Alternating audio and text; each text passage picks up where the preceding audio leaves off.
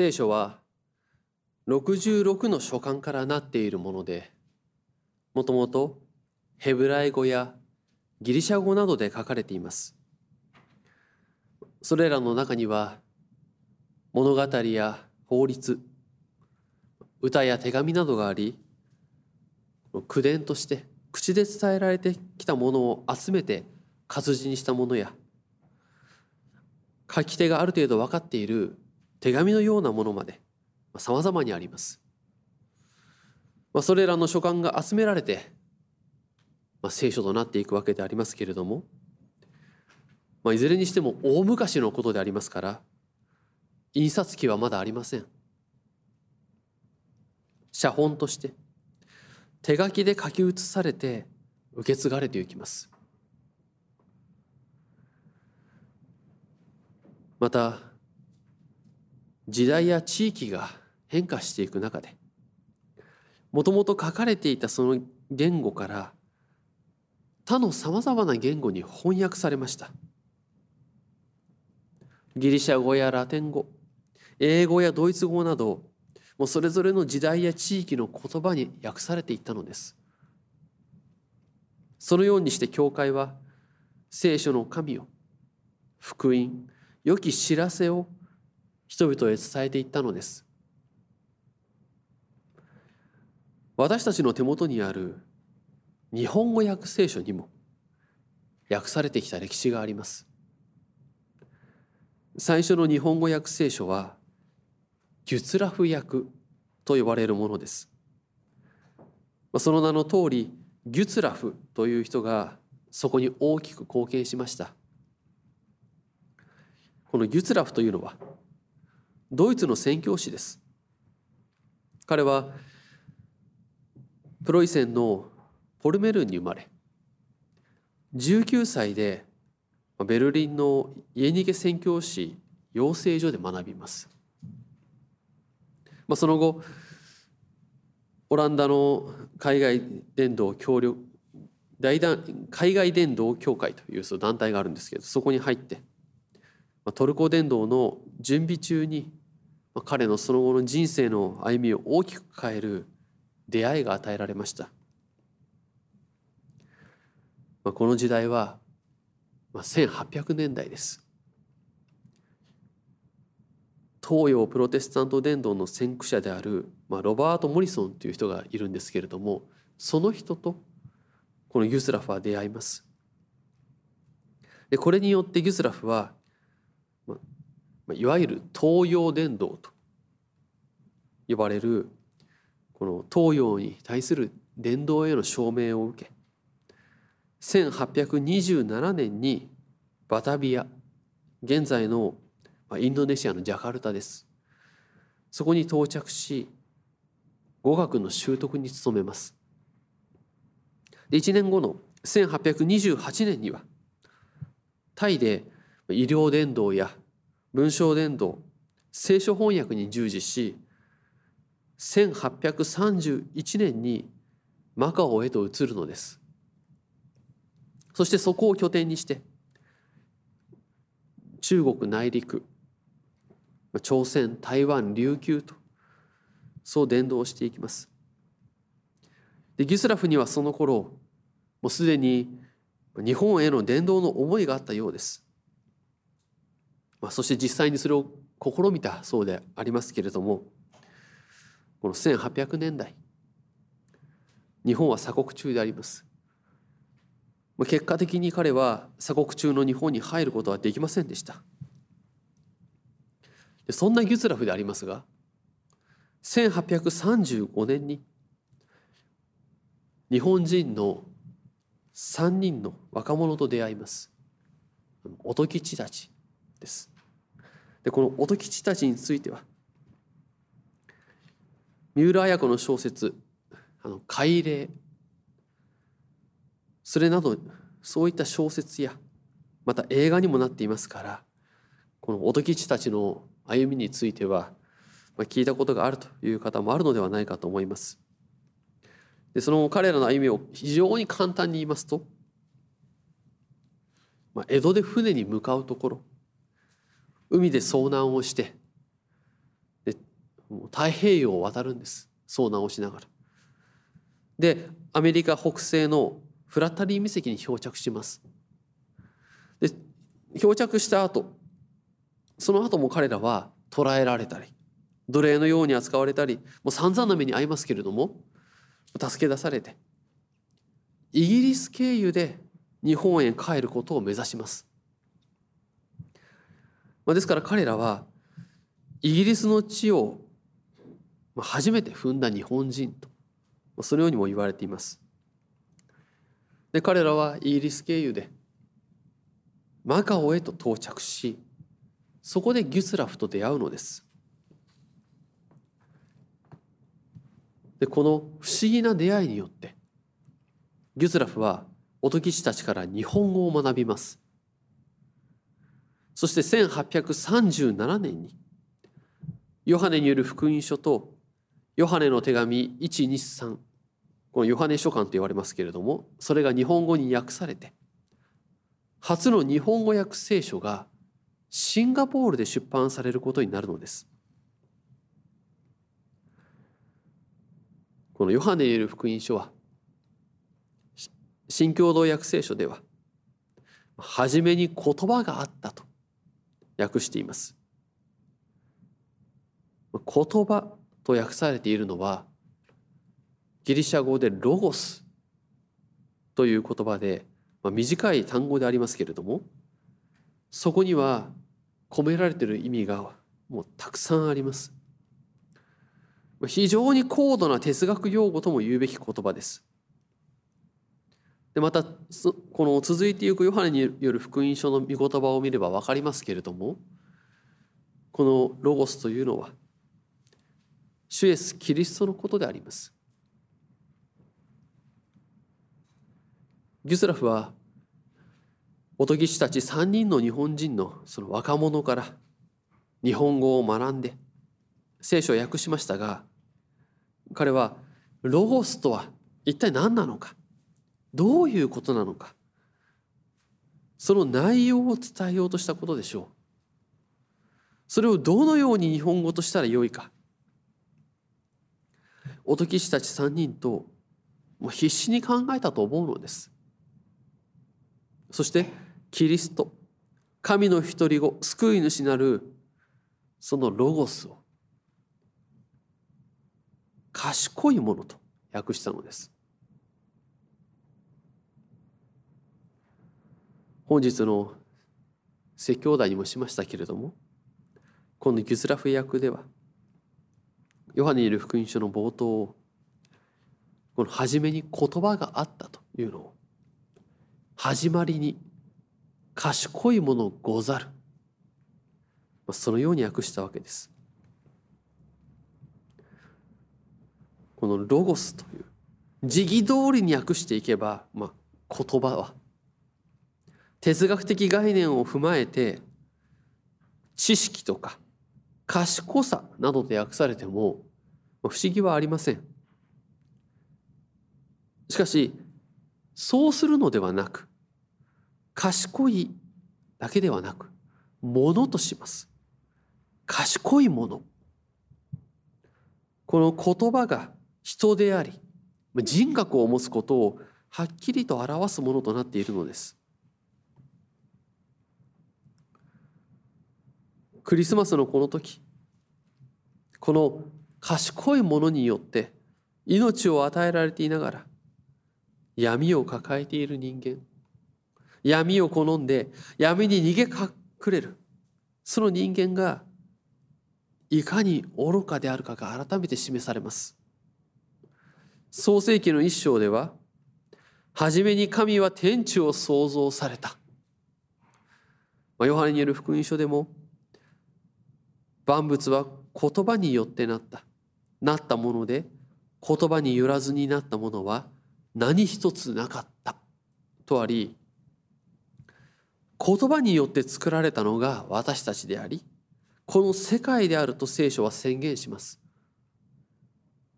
これはこの自分の存在の根拠、存在意義がこの賢いものによって与えられているということです。そして言葉のうちに命があった。命は人間を照らす光であったと。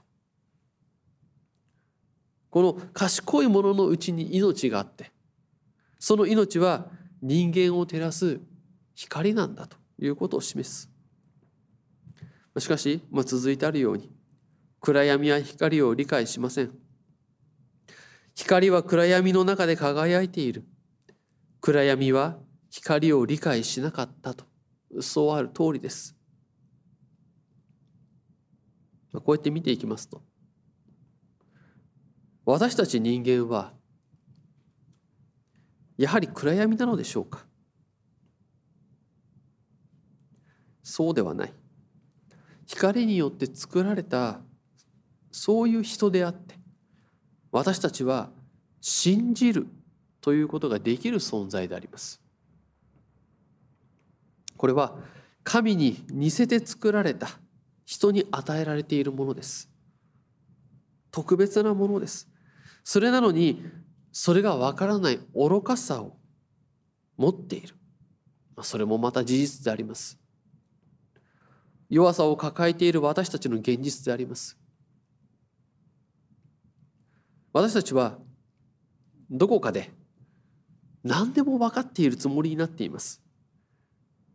非常に極端な言い方をすれば自分は全てを理解しそれを分からない人々は愚かである。そう思っています。これが本当のことなんだ。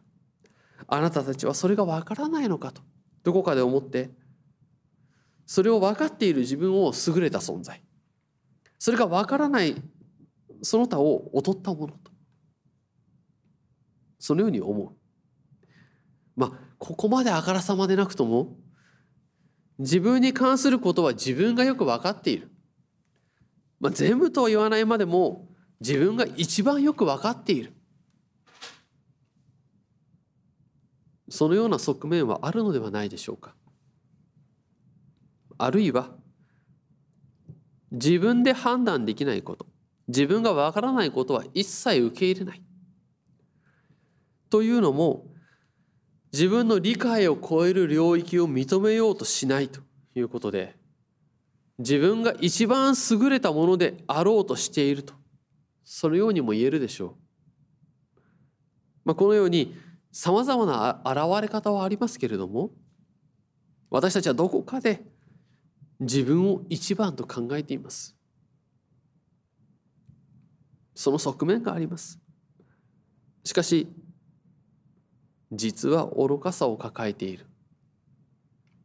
自分の存在根拠についてはっきりしたことも言えないあやふやで不安定なそんな私たちであります。満たされずに乾いています。不足感を抱えながらでも他人に干渉されるのは嫌で傲慢であるのが私たちです。しかもたちが悪いことに。もう干渉されるのが嫌。傲慢。それなのに自分を認めてもらうことを求めます。自分を認めてほしい。受け入れてほしい。それを他人に求め世間に求めそれがいくらあっても足りません。他人や世間に依存して自立できない人間の姿でありますまあ、このように人の罪の側面を見ていく時、まあ、それは人の弱さを見ることになりますけれどもその罪深さを悔い改めることが信仰の歩みでは大切であります。しかしそれは肌から見ると自虐的と言われるかもしれません。確かにしばしば日本の教会というのはキリスト教会というのは罪の面ばかり強調する。罪を悔い改めると。いうそういうことばかりの話になると。そんな話ばっかりだと。そのように言われることがあります。おそらく自分で自分を悪く言ってそれで満足しているように。一種のまあ、自傷行為をして喜んでいるようにも見えるのでしょう。しかしそれは違います。この罪の面それを見てそれを悔い改めるというのはただ正直に見たままありのままを言っているだけであります。罪の姿を見て落ち込むこともあるでしょう。自分の罪の姿を見るというのはそれは楽なことではないのです。しかしその先にそれを受け止め罪の悔い改めを聞いて洗い清めてくださる方があると。それこそ賢いものござると。そういうことができるその恵みを私たちは与えられています。恵みと真理に満ちている。その賢いものは私たちがどんなに愚かでも責め立てて裁いて罰するのではなく神の子羊として十字架の死によって人の罪を取り除き許して生かそうとしてくださいます。だからこそ私たちは己の罪深さ愚かさ醜さやな汚さそれを過剰にでも過小にでもなく正直に言い表すことができるようにされるのです。そこには確かな足場があります。命の水に潤されています。主イエスキリストの十字架と復活によって私たちは罪許されて救われ誠に自立し独立した人間として歩むことができるのであります。改めてこのクリスマスの時私たち人間が言葉にして光になる賢いものに出会うことに思いを向けたいと思います。光に照らし出されるというのはこの賢いものに問いかけられ声をかけられるということです。しかしこの光に照らし出されるというイメージはあのスポットライトが当たるようなもので醜く汚い自分があらわにされてしまうようなものです。その現実に打ちのめされて私たちはそれが見えないように暗闇に逃げ込むのでしょうか。ヨハネによる福音書の3章19節以下に次のようにありました。光が世に来たのに人々はその行いが悪いので光よりも闇の方を好んだ。それがもう裁きになっている。悪を行う者は皆光を憎みその行いが明るみに出されるのを恐れて光の方に来ないからである。確かに本来ならばこの通りでしょう。光を憎んで光に照らし出されてあらわになることを恐れてもうひたすら闇へ闇へと逃げ込むしかありません。しかしそうではない事実があります。逃げないでその光の中に身を置き続けるものもあるのです。光に身をさらす人がいるのです。それは賢い者が自分に語りかけるその声を聞くからであります。言葉を聞くからです。賢い者は言います。私がお前を作ったと。これは気まぐれで作ったのではなくどう表現しても足りないほどに大切なものとして作ったということです。この賢い者の語りかけを受けその光に照らし出されて私たちはやっと安定した足場を得ることができます。土台を得ることができます。自分は自分の命はこんなに大切にされているのだ。ということを知る時となるのです。それがクリスマスです。御子イエス・キリストの誕生の時であります。そしてこの賢い者が十字架に身を捧げ命を私たち人の愚かな罪の代償として支払うべく生まれてくださったということをそれほどに自分は私たちは大切にされているということを知るのです。これを知ってどうして自虐的でありえましょう？この良き知らせを受けたならば自らの命の限りのその力を振り絞って主に従う歩みをなしましょう。自分を生かし命を与え言い尽くせぬほど大切なものとしてくださっている賢い者がいつも一緒にいてくださるそのことを証しするのです。時代や状況が変わったらその中でできることをなすべきことを進めていきましょう。今までできたことができなくなったとしても主は必ず歩むべき道を備えてくださっています。たとえもみを横たえ天井を見つめることしかできなくなったとしてもそこでできることが与えられます。私たちには主の栄光を証しする道が主を賛美する歩みがそれぞれの形で与えられているのです。できなくなることを嘆く必要はありません。ちゃんと道は備えられているんです。そして新たな道が開かれたのならそれを感謝して歩みましょう。あるいはこれまでやってきたことをそれを生かす歩みが示されたのなら祈りとともに進みましょう。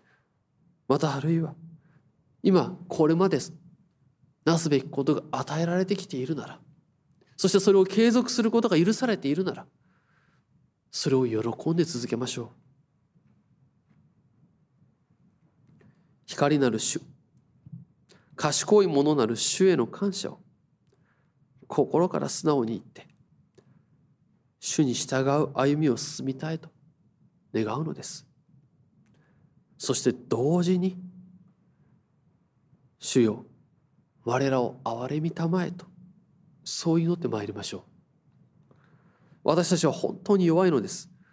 このクリスマスの時であっても人の愚かさ弱さが時に出てきます。このクリスマスに生まれた主の御手はどんなに小さかったことでしょう。私たちはその御手に愚かな自らを委ねるのです。やがて十字架に釘打たれるその御手に委ねるのであります。それはその釘跡ついた手が差し伸べられ招いてくださっていることをすでに知っているからであります。聖書によってそれを明かしされているからであります。このクリスマスの時賢いものである主イエス・キリストが地上に生まれてくださったことを祝い主の招きの御手に自らを委ね主の光の中に歩みを進めたいと願います。